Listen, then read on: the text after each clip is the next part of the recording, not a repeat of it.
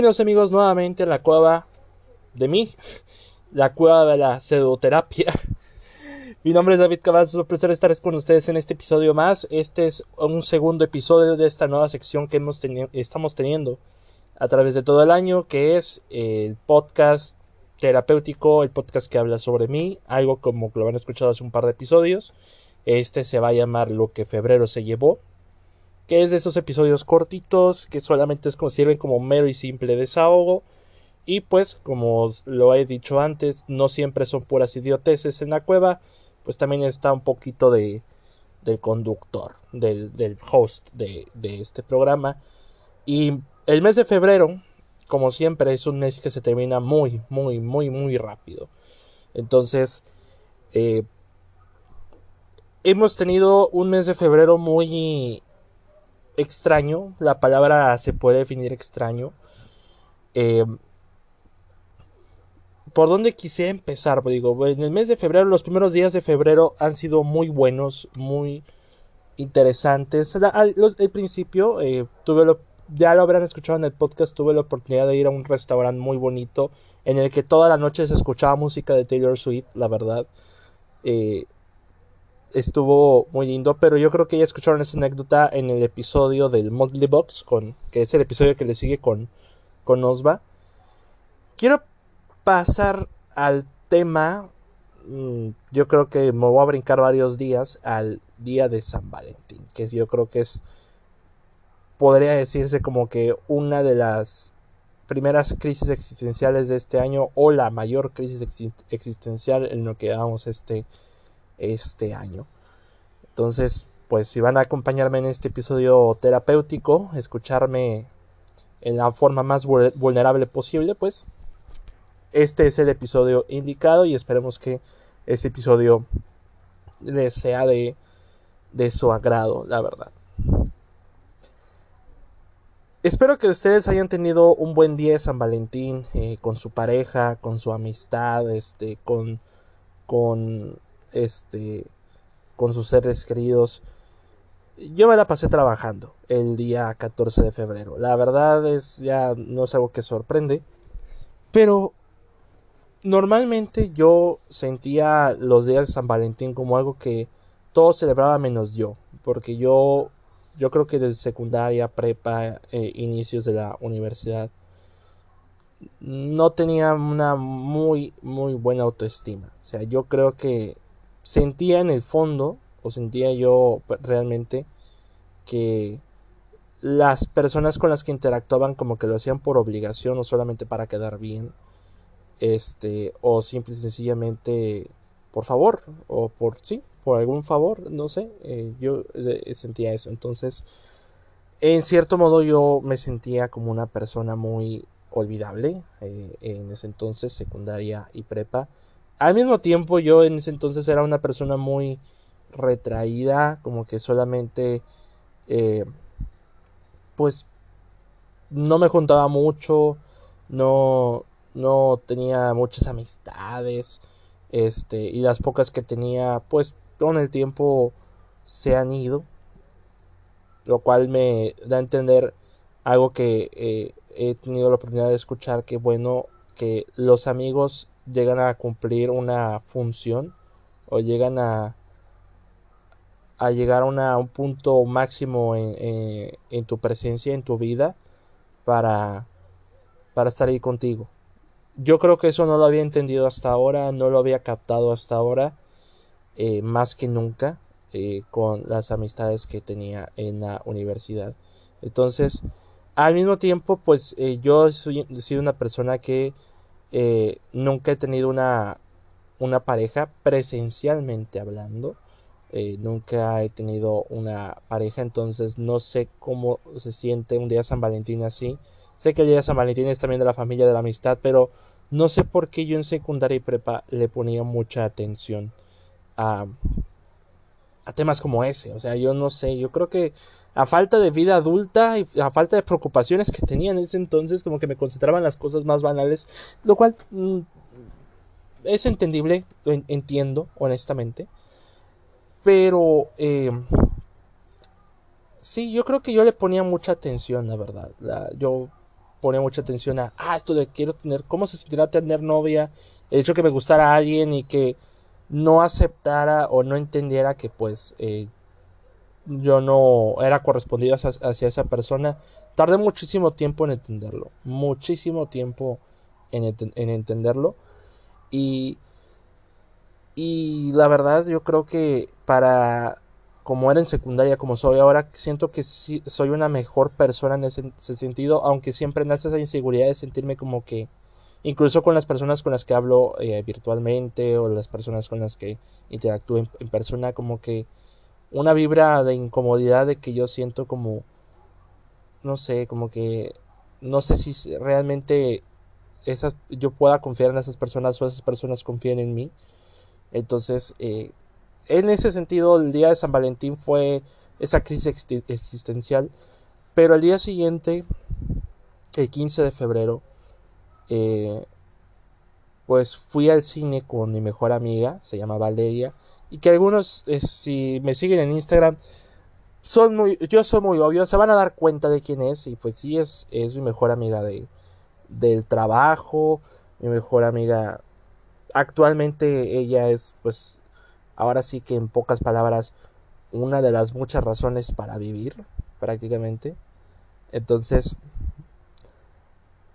vaya, siento que su presencia me ha ayudado mucho y pues el día de San Valentín pues me regaló un pequeño pastel, yo le regalé dulces, un libro, entonces ese momento o ese instante eh, lo sentí como algo muy cálido Fuimos a ver la de ant La película no me gustó para nada. Honestamente, no me gustó en lo absoluto. No la disfruté. La verdad se me hizo una película muy desgastante. Pero el momento que pasé con ella, o sea, o la experiencia que tuve con ella, pues siempre es grato, siempre es muy agradable. Eh, y la verdad es algo que yo, pues yo atesoro mucho, al menos actualmente. Porque lastimosamente eh, cuando estamos en el trabajo, lastimosamente no tenemos mucho tiempo de interactuar, siempre estamos atendiendo gente y atendiendo gente que solamente está pide y pide y pide, pregunte, pregunte, pregunte, y pues hay mucha gente en, espera y eso pues nos perjudica a nosotros en tiempo. Es caótico, eh, yo lo llamaría así, es caótico. Incluso ella, eh, en el podcast de Relatos Inoportunos tuvo su voz, dio su voz a ella misma en el cuento de Have a Nice Day, que retrata un poco la vida del call center. En las que tuve que modificarle un poquito para que no, se, no parezca que sea de banco, sino de, compañía telefónica. Entonces es. Y tampoco mencionar el nombre del banco porque si no termino funado para siempre. Aunque seamos honestos, no nadie, nadie de los que conozco de mi trabajo escuchan el podcast, lo cual agradezco, o sea, qué bueno. Pero pues, este, pues, igual, hay que ser precavido, muy, muy, muy precavido. Ese mismo día, el 15 de febrero, eh, pues también tuve experiencias muy gratas, eh, eh, ignorando toda la crisis existencial de, San Valentín que tuve he comprado, técnicamente hemos comprado un nuevo televisor. Un nuevo, una nueva tele en casa para la sala. La anterior que teníamos se terminó desgastando muy rápido, tenía problemas de iluminación. No, sí estuvo horrible en ese sentido. Pero la nueva tele que adquirimos ya se convirtió en nuestra nueva adoración. Es, de esas teles o sea, 4K de cincuenta y tantas pulgadas. Este Dolby Vision, Dolby Atmos, al menos Dolby Atmos eh, también eh, me interesaba. Este. O sea, la máxima calidad. O sea, era una es una televisión Sony y pues sí venía con buenas recomendaciones. Y ahora es mi máxima adoración para todo, para las plataformas, para los videojuegos. Me la paso haciendo pruebas de audio Dolby Atmos y la verdad, qué locura. O sea, eh, estuve viendo estos últimos días Drive to Survive la serie que documenta lo de la Fórmula 1, la nueva temporada que acaba de salir, y lo veo el volumen 30, el volumen 40, y es una locura, o sea, se ve increíblemente bien porque Netflix tiene Dolby Vision, no todas las plataformas lo tienen, y el Dolby Atmos se ve, se siente cuando pasa el coche y se siente como que va pasando para acá. para, para mí, hacia mí o hacia el, hacia el otro lado, a mí se me hace fenomenal, o sea, me, me parece muy... o sea, puede decir que es eh, uno de los momentos, una de las sensaciones más destacables de este mes con el capitalismo entero. Este, pero eh, yo, yo me la he pasado genial eh, disfrutando al menos algunas películas. Lo que hice primero fue ver el Reputation Stadium Tour de Taylor Swift en Netflix, porque afortunadamente no todos los contenidos tienen Dolby Vision y Dolby Atmos, pero ese concierto de Taylor Swift tiene Dolby Vision y Dolby Atmos. Y se ve increíble, se ve increíble. Hasta cuando Taylor Swift se suena los mocos, está en Dolby Atmos. Ah, es cierto. Este, bueno, tal vez, yo creo que sí. Este, a mí me, hizo, me, me hizo muy feliz en estos últimos días. Y actualmente he comprado el juego de Hogwarts Legacy. Lo compré el 18 de febrero, era sábado. Entonces eh, que me puse a jugar el juego, valga la redundancia, a, hacer este el el ¿cómo se dice? Eh, ya crear mi avatar, mi personaje, que seleccionar la casa. O sea, para los que no saben que no saben qué es Hogwarts Legacy, lo cual lo dudo mucho, es el juego de Harry Potter de mundo abierto que está situado 100 años antes de Harry Potter.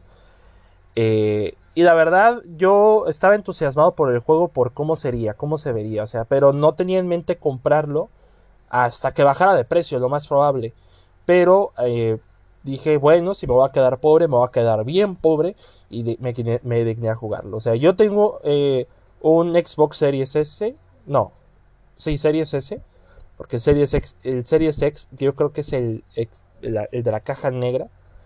Entonces, Luego empecé a jugar, eh, me pareció muy bueno visualmente, aunque tenía sus bugs, pero bueno, este, si tuviera que definirlo es fenomenal, es asombroso. La verdad el juego me ha parecido increíble, o sea, el nivel de detalle que tiene hacia Hogwarts, los pasajes, los corredizos, los salones, no, no, es el juego que, eh, que todo fan de Harry Potter había soñado. Ni siquiera los juegos basados en las películas lo eran tan este cuidadosos o tan detallistas como este. Y pues, pues bueno, es parte de la evolución de los videojuegos, ¿verdad? Pero eh, estas últimas semanas he empezado a jugarlo con mucha emoción, recorrer Hogsmeade, este, comprar pociones, eh, eh, estar, entrar en el bosque prohibido, volar en escoba, aunque no tiene Quidditch, lo único malo es que no tiene Quidditch, pero este, tiene carreras de escobas, lo cual en cierto modo como que lo compensa. Eh, a mí me, encanta mucho y pues un juego como, como Howard Legacy me ha parecido increíble, fenomenal. Lo, lo he disfrutado tanto. Y vieran que está todo este debate de J.K. Rowling, de, apoyar a este juego. Y aunque este juego no es de enteramente de su autoría, pues está su marca, está eh, Wizarding World. La verdad a mí me da igual porque hasta la fecha pues esto de separar eh, al artista de su obra ya es un debate que no quisiera tocar. Yo solamente lo separo y ya. Este, porque yo aprecio el mundo que hizo ella, no aprecio sus ideas eh, actuales, esa es otra cosa muy distinta. Pero eso no me va a decantar mi amor por esta franquicia porque, o este mundo porque llevo 20 años queriéndola. No puedo deshacer, deshacer ese amor de la nada. Entonces, eh, yo creo que dentro de lo que cabe, dentro de lo que la, polémica está, yo hago lo posible para disfrutar el juego. Eh, hago lo, lo, mejor para pasármela bien. Eh, he estado jugando al menos unas dos horas, una hora por, por día y, y, aprovecho mucho la televisión para, para el HDR, para el sonido Dolby, o sea, todo que sea lo más fidedigno posible porque también la música es muy, muy hermosa, muy, muy linda, muy John Williams, de la partitura, partitura de John Williams. Entonces, con eso me parece muy... Ah, me emociona mucho este tipo de, de juegos de mundo abierto y muchas cosas que explorar, muchos personajes que conocer, muchos hechizos que aprender. Para mí me emociona muchísimo, me emociona muchísimo. Y luego ya, eh, estos últimos días de, febrero, pues han sido mm, más o menos curiosos. O sea, eh, este fin de semana que pasó, este 25, 26 de febrero, no hice nada. Prácticamente me sentí con ganas de no hacer nada. Lo más resaltante que hice fue comprar cerveza. Comprar un 12 de cerveza, porque si el señor Cavazos toma, no por nada la panzota, este, la panzota es por comer mucho, pero cumplí uno de mis sueños de este año más preciados, que es comprar una pizza norteña. comprar una pizza norteña. Es una pizza de Domino's que está viniendo, eh, ahí el sponsor, pero ya la pizza no va a durar mucho, con chicharrón de la Ramos. Hay que se le haya ocurrido eso, es un verdadero genio. Por fin pude comprar esa pizza. La probé, la degusté, la saboreé y es una joya de pizza. solamente es queso, salsa verde y chicharrón de la Ramos. Los que no son de Monterrey, este, por ejemplo, o los que no son de, de México, pues no tendrán una idea de qué es el chicharrón de la Ramos, pero yo creo que es la obra maestra del norte este. El chicharrón es una joya. Eh, y pues donde sea que es una joya. Pero el chicharrón de la Ramos en específico es único. Y que esté en una pizza es fenomenal. A mí me encanta mucho. Me encantó mucho probar esa pizza. Y pues fui. Eh, estuve eh, comiendo. Tomando, tomando la. tomando cerveza y viendo Drive to Survive. Y posteriormente también viendo la película del oso cricoso, el oso cocainómano, el oso intoxicado, como le van a poner aquí, que muy pronto tendrá la reseña en la cueva del cine. Muy bien. Eh, también ha sido en estos últimos días muchas emociones este, encontradas. Por ejemplo, Succession ya se va a acabar. Ya confirmaron que la cuarta temporada es la última. Y vaya que sí voy a extrañar esta serie, porque esta es una, fue una de las series que descubrimos en pandemia, ya sabía cuál era, eh, por lo menos, pero que eh, voy a voy a profundizar ya un poquito más cuando vaya ya el podcast de la cuarta temporada. Pero HBO está dando, dando con todo a su año. O sea, tenemos The Last of Us, que también va a tener un podcast en, el, en, en la cueva del cine. Eh, también eh, pues va, a venir Succession, está The Idol, están, va a haber mucho de HBO que vamos a disfrutar. También vamos a tener Ted Lasso ya este 15 de marzo, ya lo confirmaron. Este 15 de, 15 eh, de marzo vamos a tener a Ted Lasso. Estuve viendo Servant, que ya eh, estoy en la tercera temporada, en la mitad de la tercera temporada ya falta poco para estar al corriente, o en mejor caso, verlo todo hasta llegar hasta su fin. O sea, va a haber mucho contenido muy interesante que quiero ver, que quiero disfrutar. Pero sobre, todo Succession, que yo considero que es la mejor serie que estemos teniendo actualmente. Eh, en cuestión de personajes, de guion, de humor negro. O sea, Succession es la reina y no dudo que este año se va a lucir en los semi. Porque justamente por eso se, se va a estrenar en marzo, para calificar en los semi. Porque tengo entendido que el final de Succession es el último día para que las series califiquen para los semis.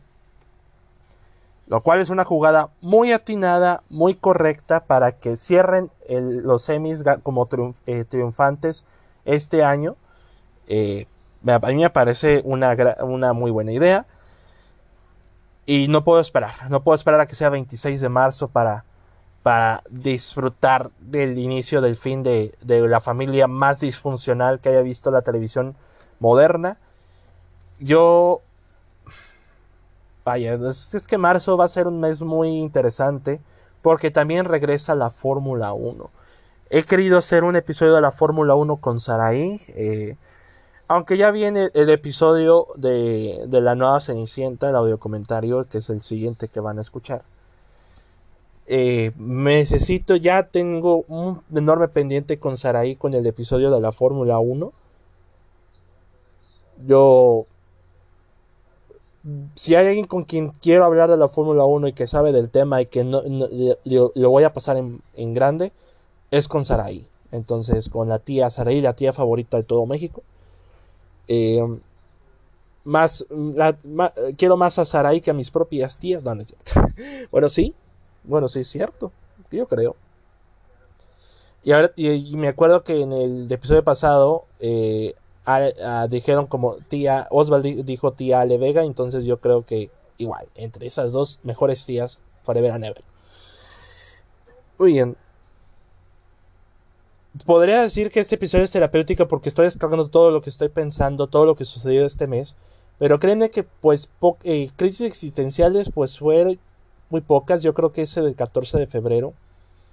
Porque si bien antes tenía una autoestima muy baja, aquí ya es una autoestima que digo, siento que hay gente que le importo, siente, siente, siento que hay gente que eh, está ahí para mí, al menos para, para que me escuchen o para que me lean eh, en lo que se pueda, o que me está apoyando en mis proyectos o que me está apoyando en el podcast. Eh, yo creo que eso yo lo valoro muchísimo.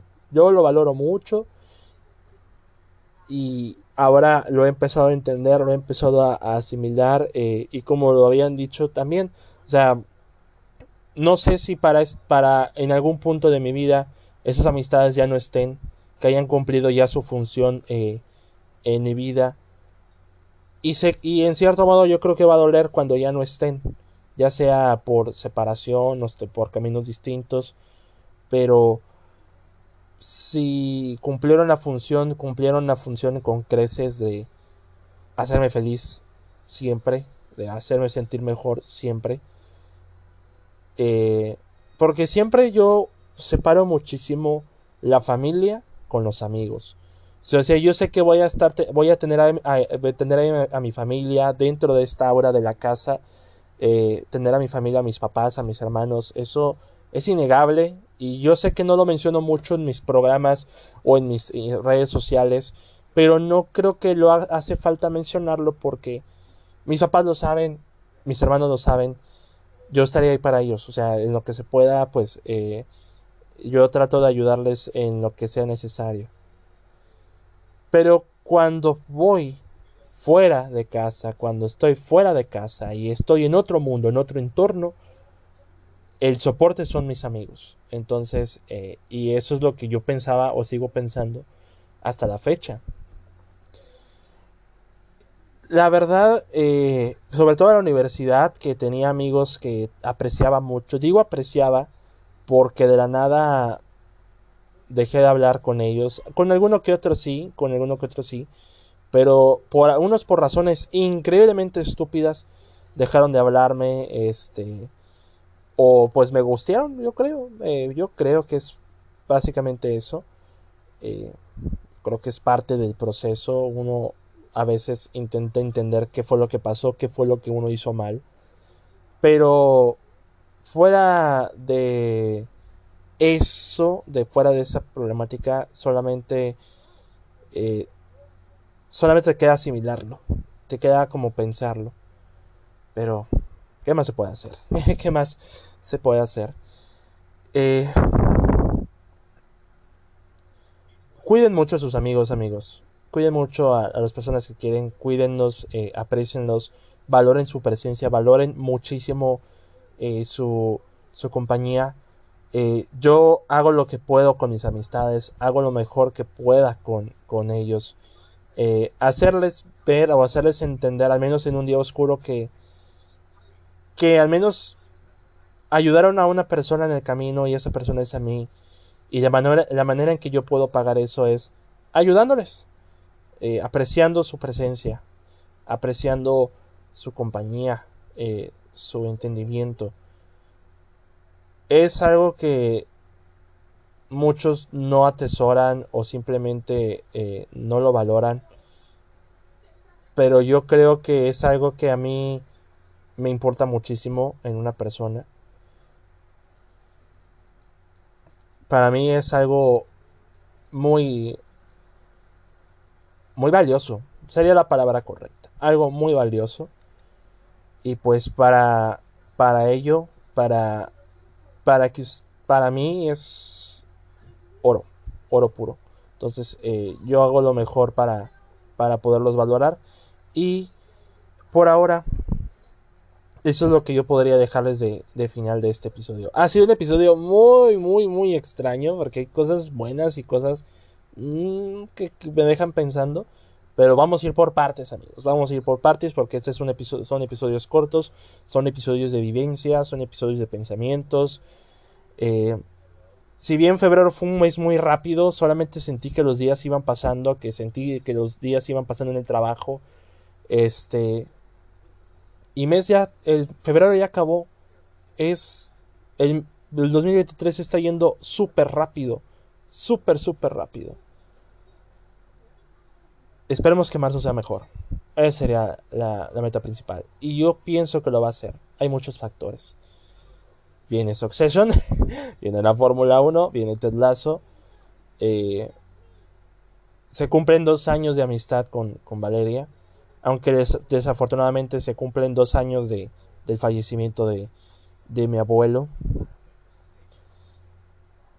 Y, es, y pues, como ya he planteado mucho en estos últimos episodios, Ale Vega va a venir a Monterrey, a, a Pal Norte, y yo pues estoy armando mi, lo mejor posible mi horario para al menos poder salir a Starbucks o a lo que sea, a grabar un episodio en vivo, porque nunca he hecho un episodio en vivo. Para mí sería genial hacer uno eh, de cualquier tema, eh, aunque desafortunadamente eh, yo solamente cuento con mi teléfono y unos audífonos con micrófono para poder grabar, pero pues se hará lo que se pueda, se hará lo que sea necesario, pero espero tener un episodio en vivo con ella y qué mejor que con ella. Entonces, ese sería el sueño perfecto para mí. El sueño perfecto. Y ya si en el próximo episodio de esta sección, en el mes de marzo, algo pasa o algo va a variar, pues ya lo sabrán. ya lo sabrán. Entonces, eh, amigos, yo creo que voy a dejar el episodio hasta aquí.